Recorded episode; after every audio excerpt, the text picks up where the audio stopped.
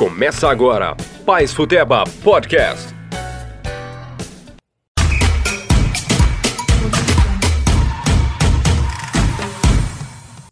Tá começando mais um Paz Futeba, agora aqui na nossa plataforma de podcast, nosso quarto episódio, com os grandes destaques da semana, grandes quadros divertidos. Esse programa maravilhoso que é patrocinado por absolutamente ninguém. Aliás, se você tem interesse em patrocinar o nosso programa, fique à vontade. Vai até incentivar a gente a fazer programas com mais regularidade. Estamos aqui mais uma vez com Franz Flash Fresser. Oh, boa noite a todos, sejam bem-vindos a mais um podcast do Paz Futeba. E hoje também, substituindo nosso querido amigo clubista Miguel Fanaia, temos aqui pela primeira vez Rafa Coelho. Opa, boa noite. É, saudações, né? Boa noite do podcast é meio zoado. Acho que eu não sou menos clubista, mas tamo aí. Ele que também torce para o Atlético Paranaense, então é um substituto mais do que a altura. Saudações a você também, Rafa. Bom, começando esse programa aqui, já vamos dar uma faladinha nessa rodada do, do Brasileirão, né? A gente, o último programa que a gente fez foi antes da final da Copa do Brasil, muita coisa aconteceu desde então. O Brasileirão segue com o mesmo líder, né? O Flamengo, mas tivemos alguns times subindo na tabela, alguns caindo na tabela, mudou um monte de coisa. Franz, o que, que vem acontecendo nessa semana no Brasileirão? Olha, muitas mudanças de treinadores, né? Naquele podcast a gente falou que a Batata ia assar de muita gente e ela assou, né? Foram embora quatro treinadores na quinta-feira. Foi embora Zé Ricardo, foi embora Mano Menezes, foi embora. Mano Menezes já tinha, sido, já tinha ido embora. Foi embora Rogério Ceni. É, foi uma galera. E quem mais beneficiou, eu acho, foi o Fluminense, com a demissão do Oswaldo Oliveira, que agora o time tem, tem uma tendência aí a subir para mim, não brigar pelo rebaixamento. É, até o, o treinador do, do seu Curitiba, que você disse que nem batata tinha mais, então, tanto tempo que ele estava ali vivendo, apenas existindo no cargo, acabou sendo chutado para fora do Curitiba, que voltou a vencer também. É, ele não, não tinha batata e agora não tem nem mais casca, né? Porque ninguém sabe mais o que acontece com o Loser. Onde está Loser? É, e agora a chegada do Jorginho já teve um pouco de resultado, né? Vamos ver o que vai acontecer nas próximas rodadas. Eu acho que é mais por aí. O Jorginho é, não demonstrou tanta bola assim. Também não teve tempo para demonstrar, né? Mas o. É, foi só, só o primeiro jogo dele contra o América Mineiro que vinha de uma sequência de, de, grandes jogos, vinha subindo na tabela. Acho que o Curitiba vem bem, mas vem bem na, na Série B, né? O que importa é a Série A, não é, França? É, na Série A agora a briga pelo rebaixamento vai ficar um pouquinho mais difícil com a troca dos treinadores de Fluminense e Cruzeiro. O, o Fluminense ainda não, não teve um treinador ainda escolhido, mas o Paulão já conseguiu mais vitórias que o Oswaldo Oliveira, né? é, e o Cruzeiro com o Abel Braga tá disputando agora, neste momento, o jogo contra o Goiás. é, exa exatamente. Vale, vale lembrar que a gente está gravando isso na segunda-feira à noite, são agora 9h20 da noite, e tem a rodada rolando agora, né? A gente está com Fortaleza empatando aqui com o Botafogo, o Bahia vencendo o Havaí na ressacada e o Goiás empatando com o Cruzeiro na Serra Dourada. Então a gente não pode confirmar né, a classificação depois da 22 rodada. Mas o que temos até então é o Flamengo líder, seguido do Palmeiras. Aí abre ali uns 5 pontos, tem Santos, Corinthians, Inter e Bahia. E o São Paulo caiu para sétimo lugar. E o Cuca pediu demissão, hein? O que vocês acharam desse saída do Cuca? Disse que não combinava mais o estilo de jogo. E agora tem o Fernando Diniz. É o Fernando Diniz que foi contratado em meio a outras demissões, né? Mancini também parece que teve um, um, um desencontro ali de informação com a diretoria. O Mancini estava acertado, disse que o Daniel Alves pediu o Diniz. Eu não sei, eu como um bom atleticano não tenho boas esperanças para o São Paulo. tem um trauma bem, bem considerável com o Diniz. Mas é. Só dele ter abrido mão do jogo contra o Flamengo já, já mostra que talvez ele tenha aprendido alguma coisa. E tomou a estratégia correta. O Cuca parecia É. que não tinha a melhor estratégia pro, pro time, né? Um elenco desses e muitas vezes a gente via rendendo realmente abaixo do esperado. É verdade, o Fernando Diniz agora tem um time melhor do que ele tinha com o próprio Atlético e do que ele tinha com o Fluminense. Vamos ver se agora vai dar certo essa estratégia, com tudo que ele sofreu nesses dois times. Vamos ver se a posse de bola e a criação vai dar resultado, porque o futebol bonito tá fazendo com que ele não tivesse números bons, só números de maiores finalizações e posse de bola. É, vai que o Diniz no São Paulo monta um time que depois vai ter o Thiago Nunes e aí o time vai ganhar vários títulos. O Fernando Diniz parece um bom montador de times. cara. Montou um time campeão do Sul-Americano. Mas enfim, é... aliás, o, o que o Rafa falou sobre o Daniel Alves ter pedido a contratação do Diniz gerou várias brincadeiras né, na internet sobre os jogadores atuando né, no lugar dos treinadores, né? Porque na mesma semana a gente teve o- aquela, aquela confusão do Ganso com o Oswaldo, que acabou derrubando o Oswaldo, além dos próprios resultados, acho que aquilo colaborou um pouco também. O Thiago Neves, que claramente teve um desentendimento com o Rogério e os jogadores ficaram do lado do Thiago Neves, e o Daniel Alves pedindo o Fernando Diniz. Então parece que esses jogadores é, medalhões, né, jogadores de maior calibre, estão tomando conta dos, dos grandes clubes do Brasil. É, teve, teve essa história aí, né? Agora, a comparação que o, que o, que o Franz levantou aí do, do São Paulo com o Atlético, eu acho bem justa, na verdade, né? Incomparável, talvez. O Atlético investe em nomes bem menores sempre. O São Paulo tem, tem um timaço. Mas uma coisa que o Fernando Diniz não tem e que ele gosta de ter é tempo para trabalhar, né? Eu não vejo o contrato do Diniz sendo renovado para 2020 se não tiver uma vaga na Libertadores, por exemplo. E o estilo de jogo dele é bem. É, precisa de um tempinho aí pra ficar afiado. É, não vai ser do dia pra noite que esse time do São Paulo vai começar a jogar no estilo dele, né? Que requer um pouco de, de tempo. Então, o torcedor do São Paulo não tá muito otimista, né? Porque se demorar muito pra dar certo, não vai vir resultado que eles precisam agora, e sem o resultado que precisamos agora, talvez não precise do Fernando Diniz pro ano que vem. Né? Ah, é, pra mim é um pepino assumir um time no meio da temporada.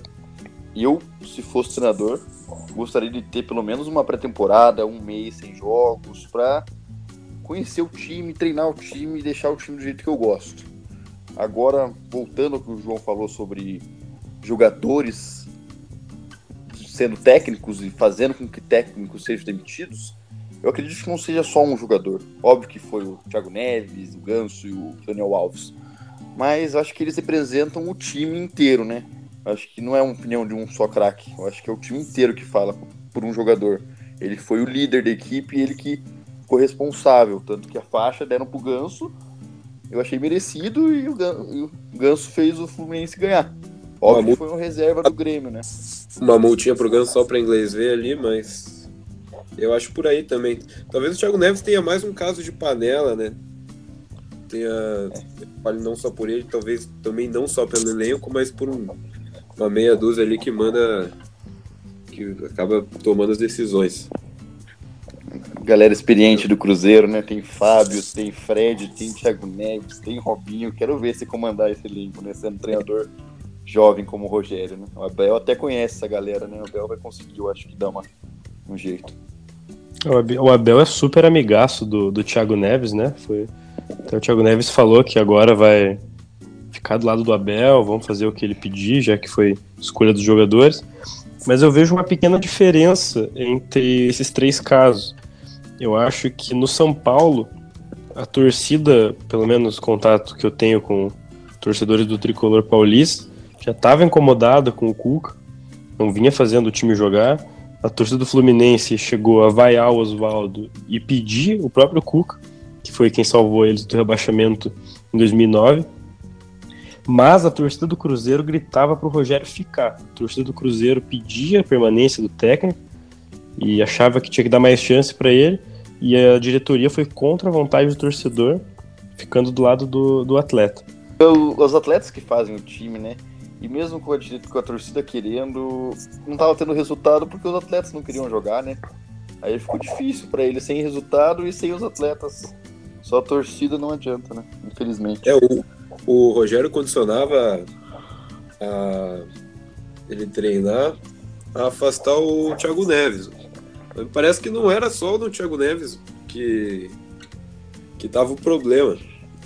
Então realmente estava mais insustentável o caso do Rogério. Apesar de ser realmente um técnico promissor, acho que talvez o fosse se a gente estivesse falando de FIFA, né, o melhor trabalho, o melhor possível, é, se cortasse a, esse lado de administrar o elenco, fosse o melhor trabalho que a gente pudesse ver aí nesses que a gente está falando. É, nos últimos trimestres, acredito que ele tem, tem sido um ótimo treinador, né? Com o Fortaleza, principalmente. Eu acho que, o, pelo jeito, o Cruzeiro esqueceu que, que agora é para jogar bola, né? Porque acabou de sair gol do, do Goiás, gol do lateral Alan Ruxo. O primeiro gol dele pelo Goiás e, bom, é um confronto até direto pro Cruzeiro. Vamos ver o que vai acontecer nos próximos 20 minutos que restam de jogo, mas vai perdendo pro Goiás e tá na zona de abaixamento, né? O time precisa voltar a jogar. Não jogou bola com o Mano no Brasileirão, não jogou com o Rogério, então em algum momento o time vai ter que começar. Eu não vejo muitas mudanças no, na escalação ainda de imediato. Até teve aqui a saída do Marquinhos Gabriel, mas o time é o mesmo, né? E, e é um time que não tem jogado bem futebol, talvez talvez por, por, tantos anos com o Mano num estilo de jogo, os treinadores estão tendo dificuldades de implantar suas filosofias. É, eu acredito que, contemplando o Brasileirão inteiro, eu acho que nada vai mudar mais, acho que muito.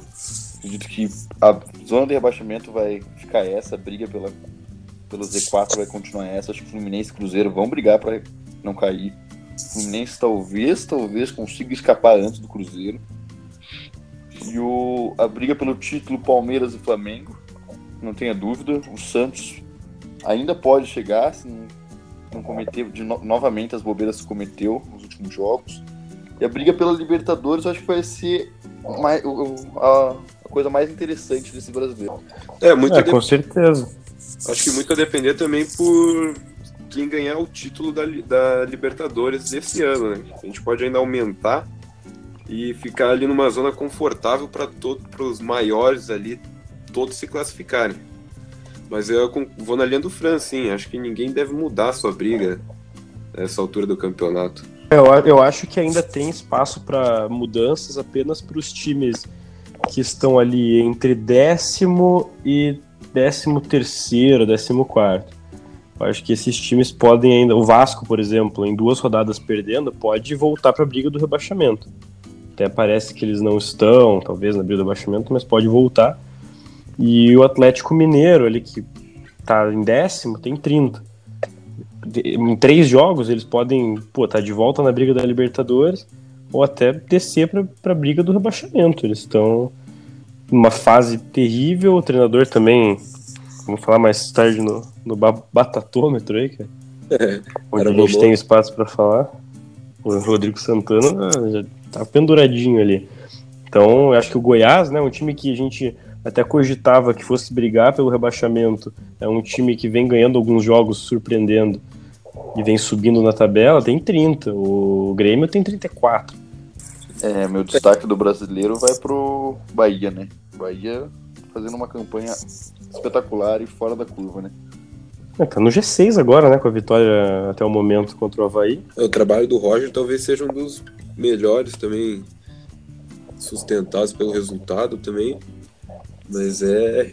Realmente, o Bahia é, acho que faz o. Eu costumo de falar que é o Atlético um passo atrás, assim, tem sua organização, tem, por acaso, poderia ser, o Atlético poderia ser o Bahia um passo atrás se tivesse perdido naquela, na Sul-Americana, que foi por detalhe ali, questão de, de VAR de centímetros, mas é, eu acho que tem um paralelo sim entre os dois clubes. O Joe falou do Goiás, eu, eu acho esse time muito maluco, cara. Tem um dos rendimentos mais, mais instáveis do campeonato. Tinha com uma... certeza, com certeza. É, tinha uma época que eu falava que, pô, talvez tenha, tenha alguma organização aí, daí leva aqueles, aquelas goleadas consecutivas. 6x1, duas. Ninguém, ninguém espera mais nada, vem essas vitórias. É, então, o time toma 6 do, do Flamengo, toma 6 do Santos, aí dá trabalho pro Palmeiras e você não entende mais se eles são bons se eles são ruins, entendeu? Pelo menos tá se mantendo ali, acho que vai acabar sim ficando na Série A pro próximo ano. Acho que o Ney Franco faz um trabalho um pouco mais positivo do que fez o Claudinei. É, mas um time que para mim não, não cumpre a cartilha da permanência, né?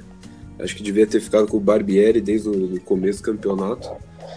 É, mas é aquele errado que dá certo, então estão aí no meio do, da, da, tabela, mas é, acho que essa é uma característica, na verdade, de um time que, que vai sendo é, vai se deixando levar assim pela, pela troca de treinadores, pelo, as grandes reformas, acaba sendo bem instável mesmo. Essa semana também, daqui a pouco a gente fala um pouquinho mais desses jogos que estão acontecendo, qualquer atualização a gente vai avisando aqui, parece que o Fortaleza está vencendo o Botafogo, que é outro time que também não sei se é, se é bom, se é ruim. Não, é o retorno do Roger Senna, aliás, né?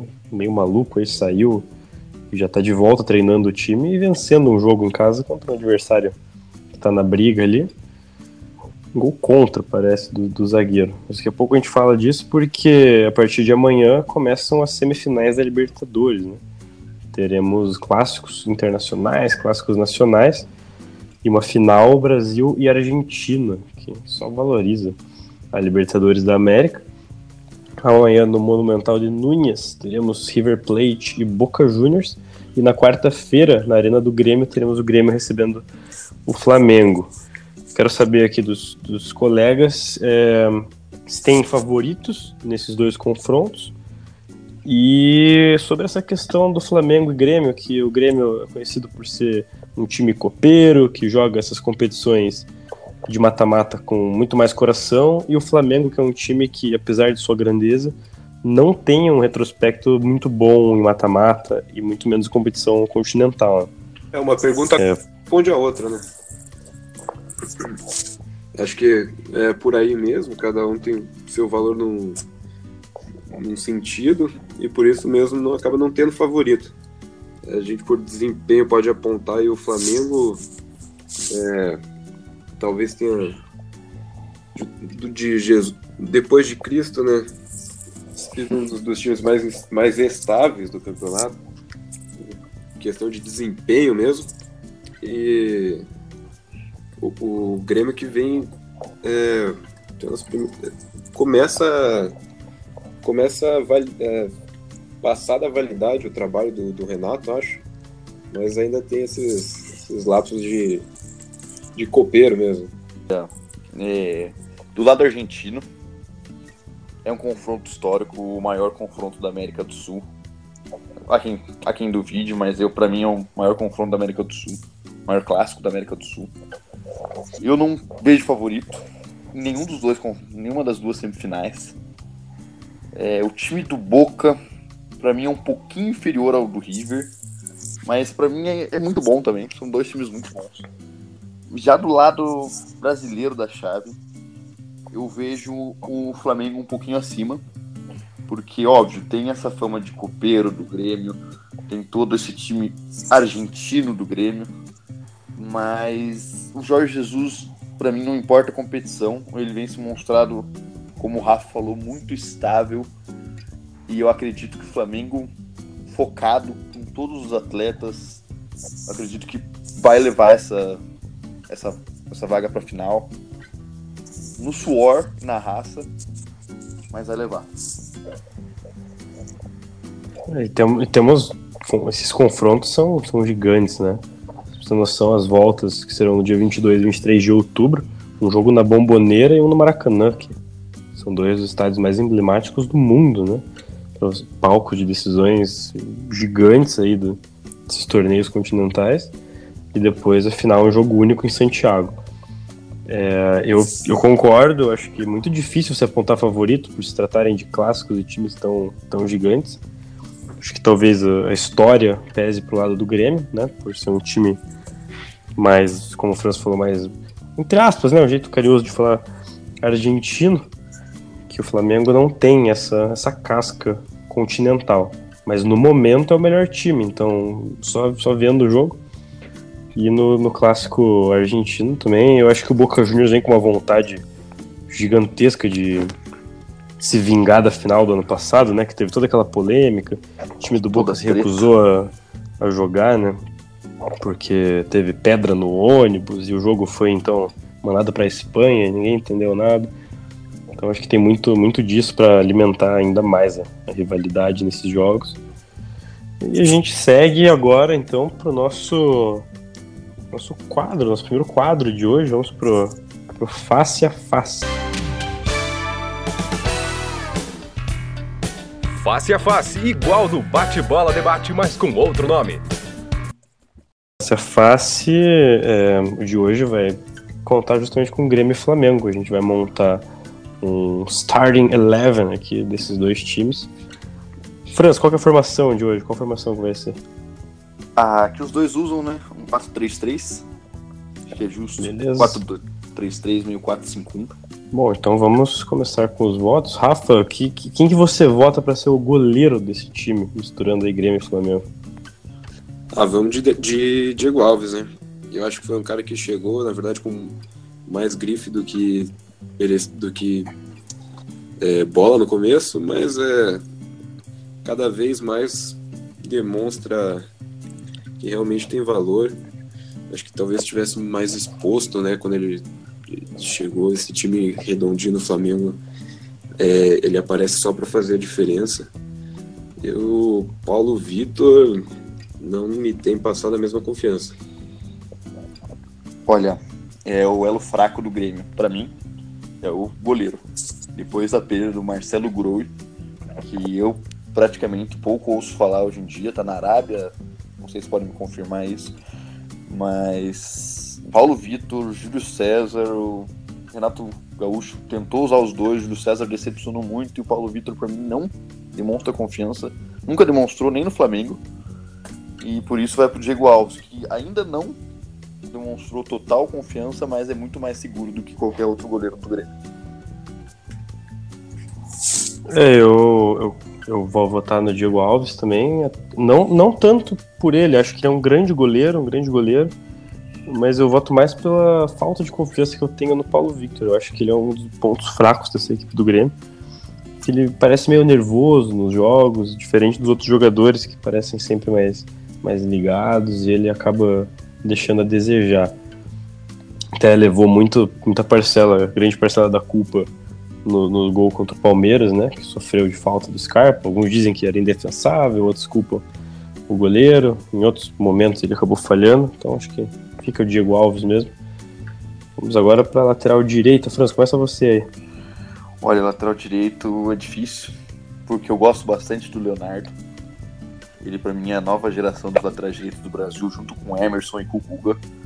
Mas o Rafinha, a experiência, o que ele tá fazendo com essa lateral do Flamengo, vai para ele, né? E vem pro Rafael comentar também?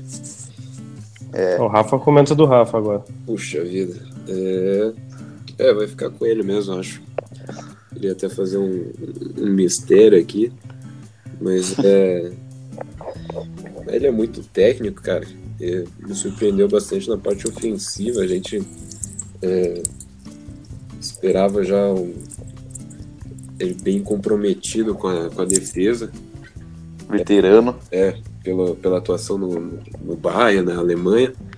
E eu acho que cumpre o papel e mostra que tecnicamente é acima da média também.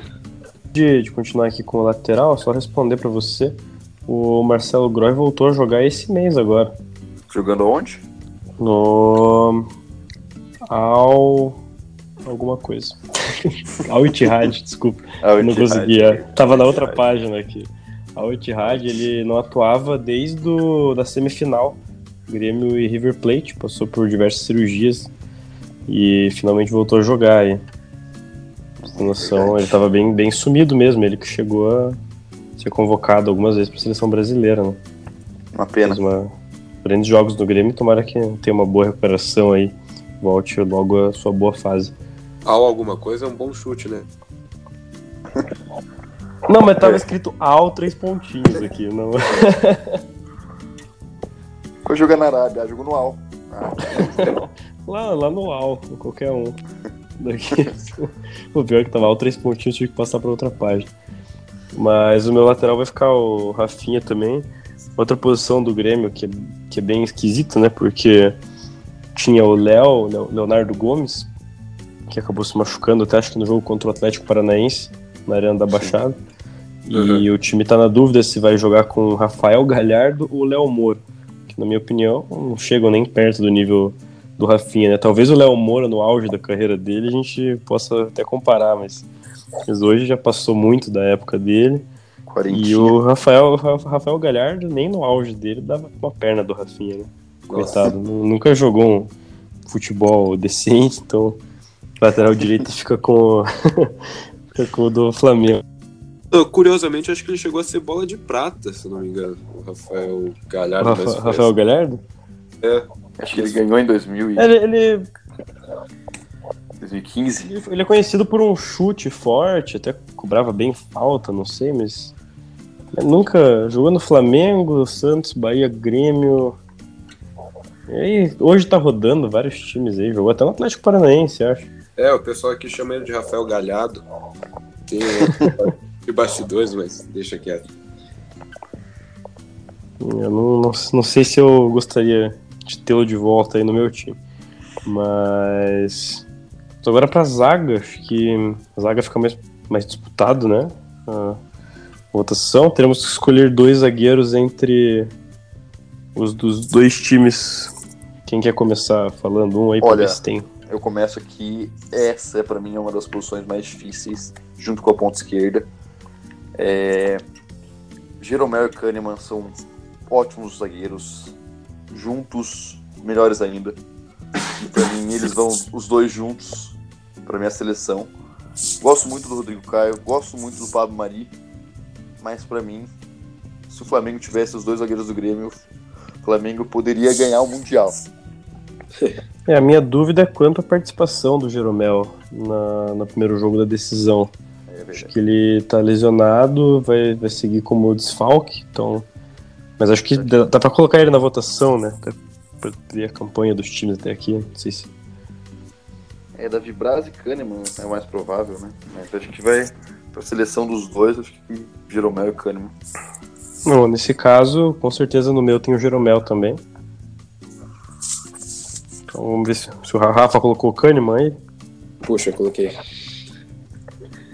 Então acho que vai Coloquei ficar essa mesmo. Eu acho que é, esses aí é que nem fala Batman e Robin, né? Assim, é, tem que colocar os dois juntos. Se não tendo o Jeromel, dá pra botar, com certeza, o Rodrigo Caio aí. Mas é. Então, menções honrosas a Rodrigo Caio. Menções honrosas. E bom, lateral esquerdo também acho que o Felipe Luiz é um nível acima do. Um, não, alguns níveis acima do, do lateral esquerdo do Grêmio. Então meu voto fica pra ele. Toda a carreira dele e hoje ainda joga um futebol em alto nível. Vocês concordam? Acho que é por aí, com certeza. O Felipe Luiz, na volta dele, na apresentação, já me conquistou. Eu não sabia que era um cara é, diferenciado, assim. E, é, tecnicamente, defensivamente, tá um nível acima. Acho que a competição é difícil. Acho que, acho que o Cortez tá vivendo uma das melhores fases dele na carreira. Mas não tem como comparar com o Felipe Luiz, que quando voltou ao Brasil e quando era da seleção eu criticava. Mas olha, o que ele tá jogando pelo Flamengo, meu Deus do céu, a diferença. Eu gostava do René também, mas o Felipe Luiz é outro nível. Ele ainda é muito nível futebol internacional. A comparação com o Marcelo era muito injusta, né? É muito difícil. É, uma coisa é a gente comparar o Felipe Luiz com o Marcelo na seleção, com os outros laterais que temos à disposição, a outra é comparar com o Bruno Cortes. Com todo respeito ao Bruno Cortez, é o trabalho que ele faz no Grêmio há alguns anos aí, mas ele não tá no nível do Felipe Luiz, que pra mim é um bom reserva pra seleção brasileira. Opa. Ah, Agora complica, eu acho, o, o jogo. Foi mais fácil fazer até agora. Agora temos que escolher três meio-campistas. Rafa, quem que você colocou aí? Quem são os seus três meias? Os três, É, pra ficar mais fácil de é, eu dividir. vou num meio muito sólido, mas que eu acho que é, todos têm. são marcados por, por. Talvez. É, são três volantes, mas. É. Não sei se dá pra chamar de volante, pô. Vamos direto. É Maicon, Matheus Henrique e Gerson. Eu acho que desses aí não passa nada e sobra a bola lá pra frente também.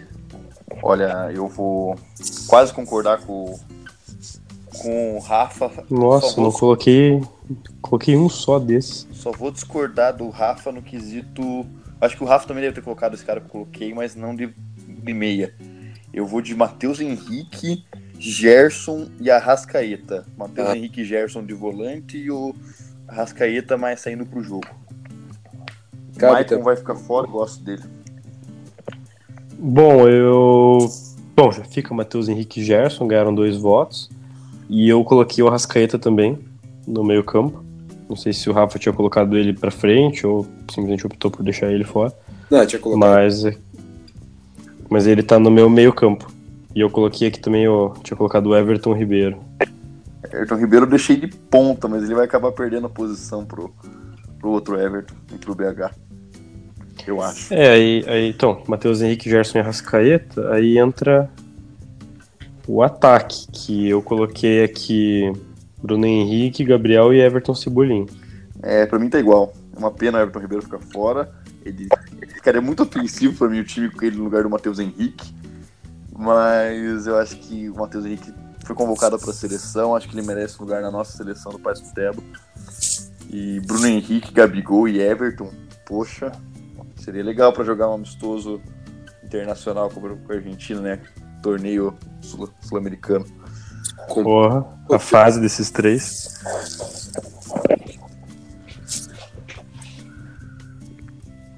Acho E aí, Rafa, qual, qual treinador você colocou aí no seu time? Ah, Jorge, né? Jorginho? Jorginho. Eu acho que eu. Putz, mas agora eu lembrei de umas coisas aqui. Hum, Epa, sincera... Não, sinceramente eu não tinha pensado no treinador. Eh, fui no Jorge porque pra mim, eu- a gente falou antes, é o melhor trabalho de hoje. Mas o. O Renato não, não deixa barato, né, cara? Ele mexeu com todo mundo essa semana aí. é, provocou o Jorge do lado. Não sei o que, que vai- isso vai resultar, mas é que ele faz uma, uma diferença fora do campo, é verdade. Eu, eu ia colocar um Jesus Gaúcho, meu treinador. Será que eu posso? eu botei o Jorge Renato, Jorge Renato? Um outro craque. Não, mas no momento eu fico com o Jorge Jesus mesmo. Eu acho que o Renato, talvez em, ponto, em ca- carreira, ele seja melhor que o Jorge Jesus, né? Ele é campeão da Libertadores, tudo que ele já, já conquistou com o Grêmio. E o time dele vem, ele vem um trabalho mais longo aí, né? Dos clubes da Série A no, no Brasil. E ele, ele merece todos os, os elogios possíveis, mas o time do Flamengo joga mais bola hoje. E não dá só pra dizer como ele fala, ah, porque a obrigação do Jorge Jesus é fazer esse time jogar, porque é o melhor elenco, o mais caro. Mas o Abel Braga tinha esse elenco e o time não conseguia Não marcar, o time tinha dificuldades e quem acertou foi o Jorge Jesus, então todos os méritos pra ele. Posso Olha, dar uma briga aqui que eu acho que vocês fugiram? pode, pode. Diga. Não, é que eu me obriguei a escolher entre Everton e Bruno Henrique, né? Com certeza o tridente com, com os dois fica melhor. Mas se tivesse que escolher um dos dois, do que, que a gente ia? Everton. e Vixe, eu iria de Everton Cebolinha. Eu também iria de Everton, apesar da grande fase. Do... A gente deslocou o Bruno Henrique pra direita e meteu o Everton na esquerda nesse esquema. Everton é titular na esquerda, né? É que eu acho que o Everton Cebolinha não só escolheria ele nesse caso, como eu acho que ele é o melhor jogador em atividade hoje no Brasil. Concordo plenamente. Individualmente. Brasileiro, Brasileiro talvez o Ascaeta esteja no mesmo nível. Não, não, eu, eu acho o Everton hoje no Brasil melhor de todos. Comparar com qualquer jogador, eu acho que ele tá vivendo a melhor fase e tem que ir logo pra Europa pra aproveitar esses anos e brilhar em algum grande clube lá. E também tenho certeza que vai trazer alegria pra seleção brasileira. Concordo, parcialmente. É, uma boa dupla pro Renan Lodge ali no Atlético. Vai ficar bonito. Esse foi o nosso time, montamos aqui. Acho que o time qualidade indiscutível. Diego Alves, Rafinha, Jeromel e Kahneman, Felipe Luiz, Matheus Henrique, Gerson e Arrascaeta, Bruno Henrique, Gabriel e Everton Cebolinha, treinado pelo Jorge Jesus. Acho que tá bom de, de talento, né? Tá ótimo. Um time desse ganhava a Copa do Mundo, cara. É, ia pras quartas. É, É. Então pode jogar no lugar de seleção brasileira, que também não passa muito disso. Se tivesse vamos... Felipe Luiz pra 2022, eu não, não botava no fogo, mas. Hoje eu acho que disputava. entrosar, entrosar esse É, então. Não sei até, acho que até o Jeromel vai estar mais velho em 2022, né? Kahneman Jeromel também. já. Alves. Jeromel tá com 34 anos já. Mas jogando o fino da bola, todos esses aí.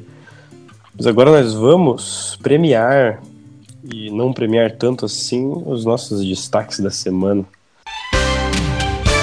Paz Futeira, os destaques positivos e negativos da semana. Bom, Franz, vamos começar hoje com o nosso prêmio de destaque negativo.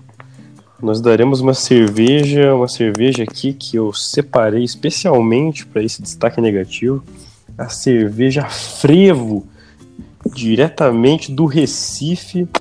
Pessoal reclamando aqui que a cada três goles você solta uma lágrima dos seus olhos. Exatamente, pessoal não gostou da cerveja Frevo. Então ela nós vamos dedicar a quem essa semana se destacou negativamente, fez algo ruim. Então, Franz, quem que você trouxe aí pro seu destaque negativo dessa semana? Olha, o meu destaque vai pro funkeiro, pro árbitro da partida entre Curitiba e América Mineiro, Marcelo de Lima Henrique. Ele foi pra partida com night shots. Uma partida do Couto Pereira que normalmente o campo é irrigado antes.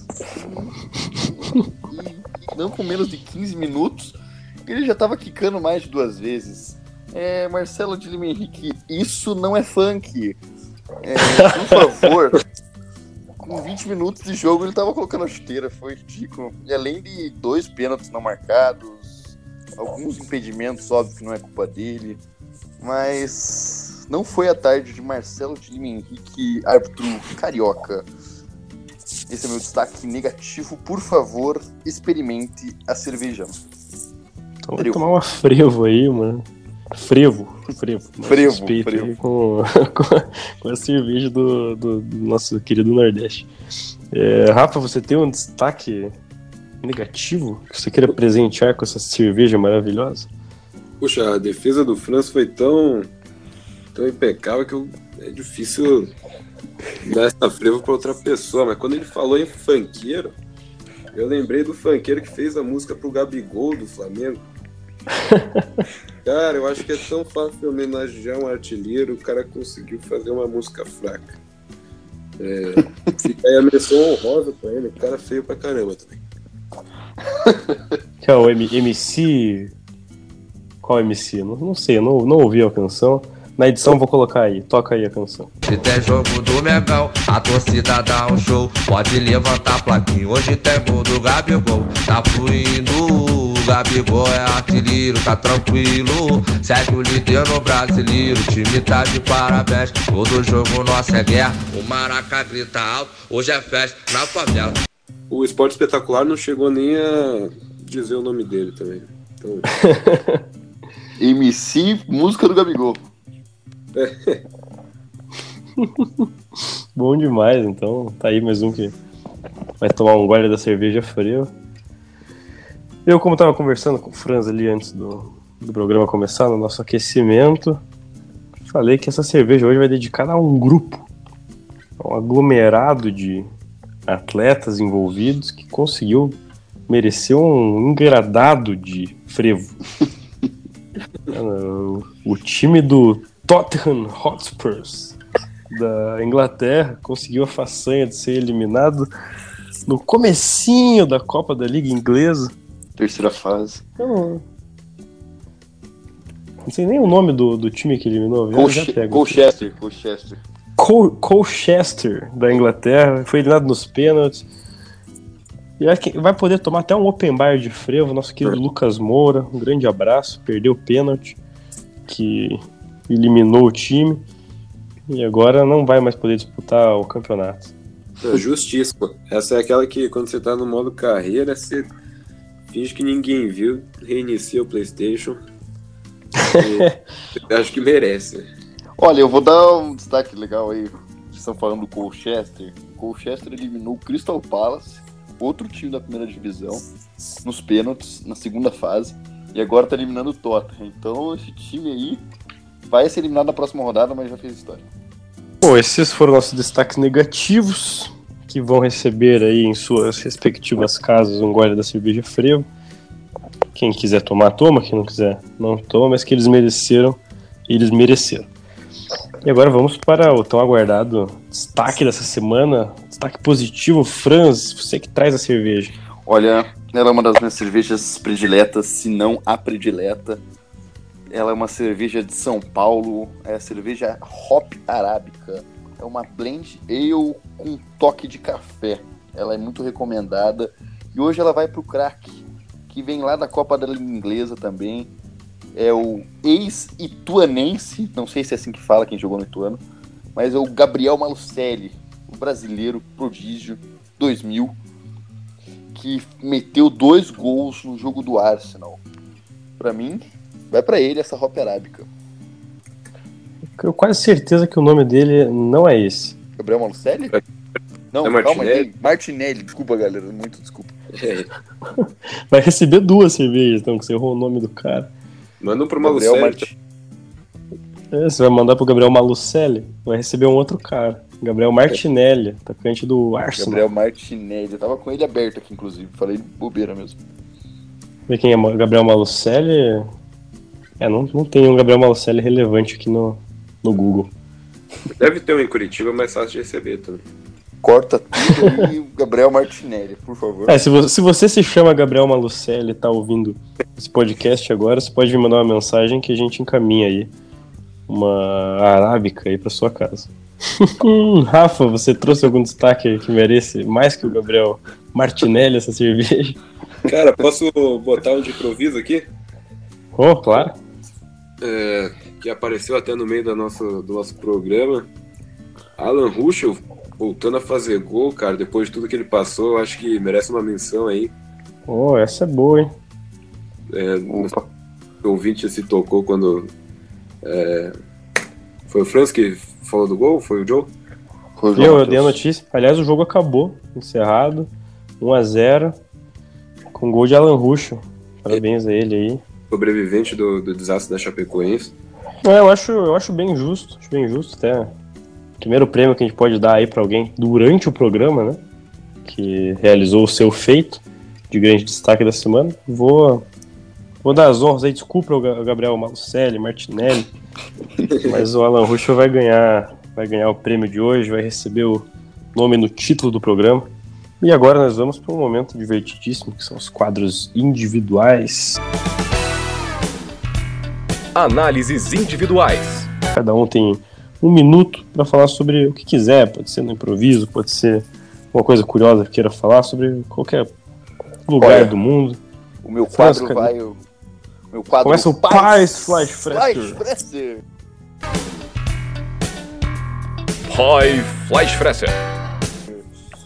É, meu destaque hoje é uma curiosidade legal, é uma curiosidade bacana que envolve o podcast Paz Futeba. É a presença nova de convidados. Queria agradecer ao Rafa por participar hoje. A gente está aberto a convidados, falando para a galera aí que está escutando. Se você quiser participar, tenta entrar em contato com a gente. Todo mundo é bem-vindo. O Rafa participou hoje, espero que ele possa participar mais vezes. O Miguel que participou com a gente.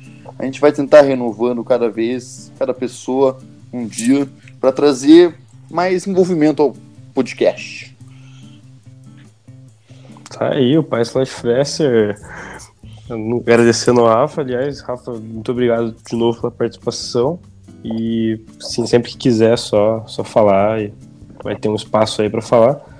E agora você está encarregado de uma missão dificílima, que é substituir o Fanaia no quadro clubista do Fanaia. Quadro clubista do Fanaia. Puxa vida, eu vou.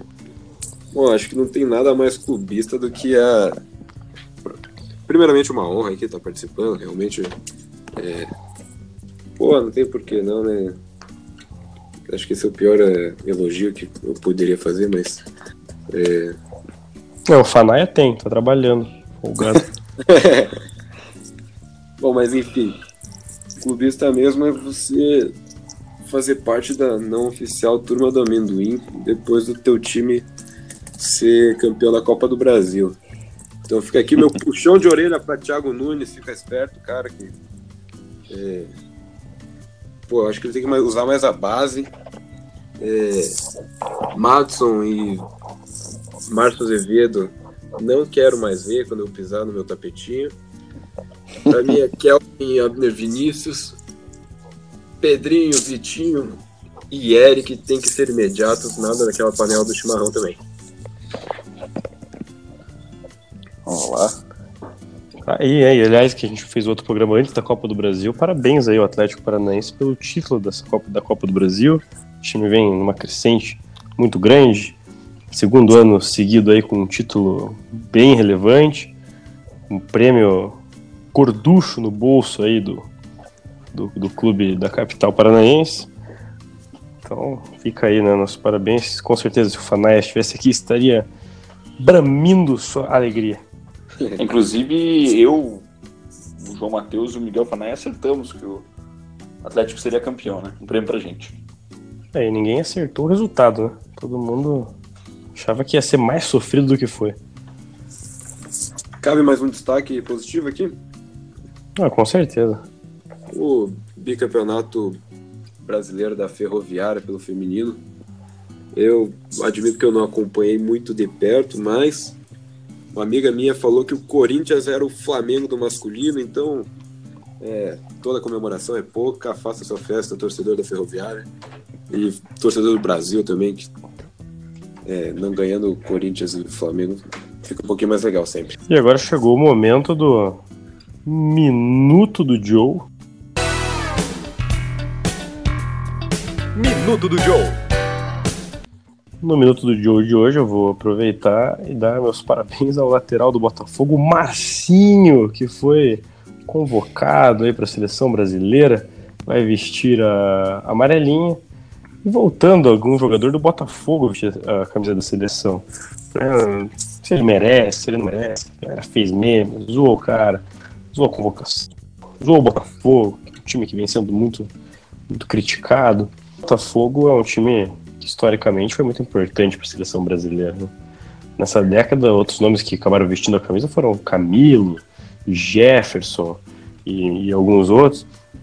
E, e, o time que foi base da seleção campeã nas primeiras Copas do Mundo que venceu, tinha Garrincha, tinha Newton Santos, tantos outros grandes nomes do futebol.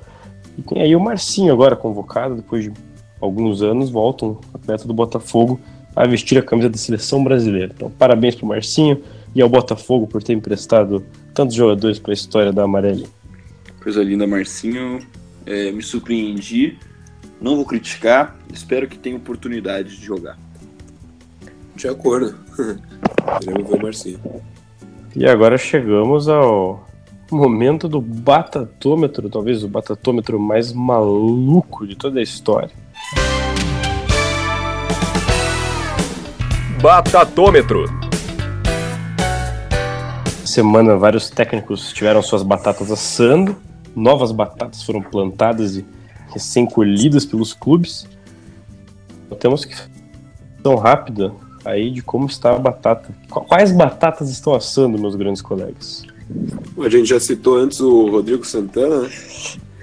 vendo uma eliminação na Sul-Americana. Tinha um grande jejum no brasileiro. É, acho que também tá um time bem, bem consistente. O Atlético Mineiro não sabe muito o que quer também. É bom de queimar treinador que faz carreira no, na base. Cito aí o Thiago Largue, eu acho que tinha potencial. É, mas para fugir um pouco do, do óbvio, talvez não tanto por ser atleticano, para mim a batata que já começa a assar é a de Fernando Diniz. é uma batata nova? Não, batata nova que vem de resultado positivo, dá para dizer, mas eu acho que tem é, tudo para dar errado. Como eu falei, o trabalho do Diniz exige tempo, coisa que o São Paulo não tem. Acho que a pressão vai vir e o ambiente já começa meio hostil. Olha, eu já falei várias vezes essa batata. Não sei como que ela tá viva ainda também, como a do Loser. A batata do Argel Fux. Por que, que ela tá lá ainda? Por que, que essa batata existe? Beto Batata não, não quer levar ela para ela. Porra, essa batata é muito fraca. Porra. É, eu queria fazer mais uma citação internacional. É, tirando um pouco do Brasileirão. É, dois treinadores do campeonato inglês. Um recém-contratado. Eu espero que a batata dele não asse tão cedo. Que é do Frank Lampard. Que eu gosto, gosto, gostei muito dele como treinador, como jogador. Espero que ele dê certo como treinador. Mas o time do Chelsea não vem ajudando muito. E se ele tiver uma eliminação precoce na Champions, acredito que ele possa vir a cair.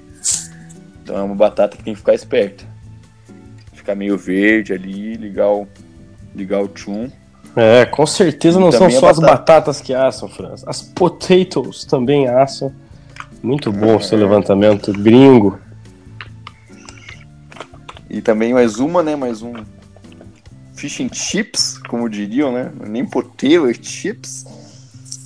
É o prato especial em inglês. A do Solskjaer. Que também não vem fazendo um bom trabalho no Manchester. Hoje empatou mais um jogo, a torcida pressionou. E quero ver se ela vai continuar do jeito que tá. E vamos pedir de balde de fish and chips aí que eu boto o Marco Silva na... no mesmo. Na, na panela. Mesma pegada aí, isso aí. Novo quadro aí, o Potatômetro. Potatômetro. Bom, eu tenho um destaque mais evidente e um mais, mais pessoal aí.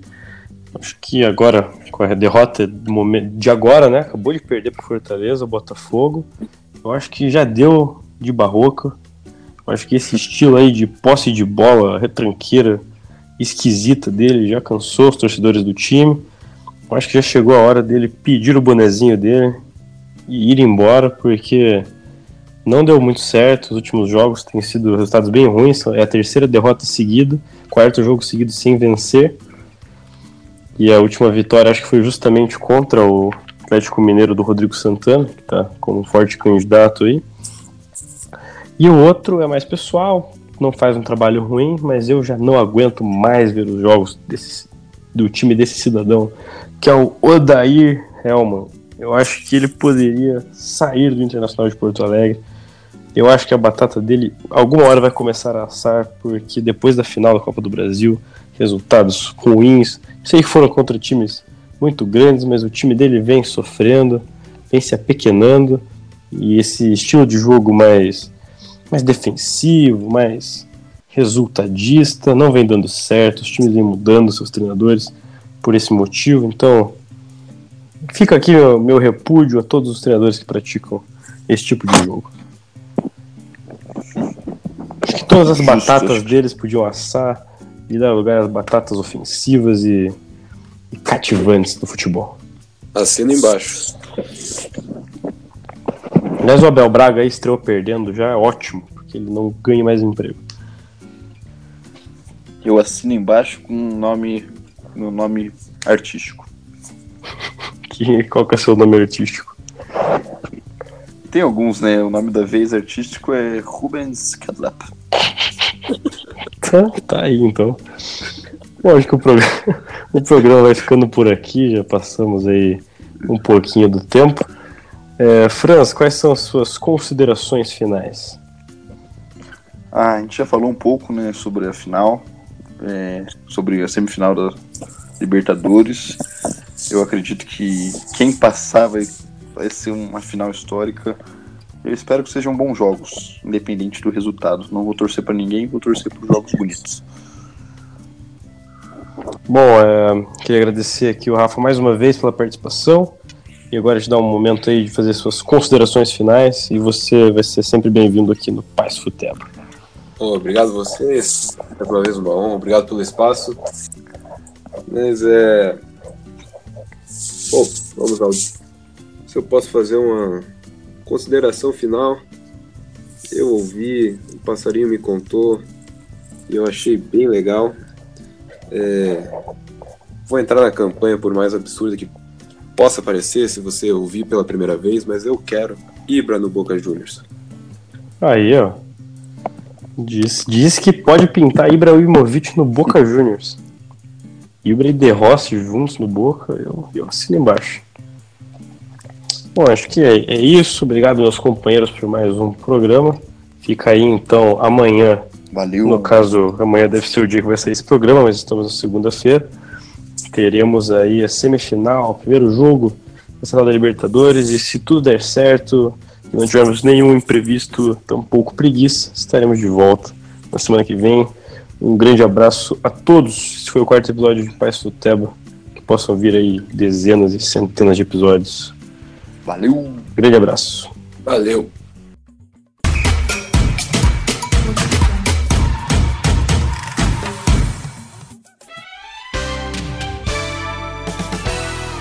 Esse foi o Paz Futeba Podcast. Até a próxima.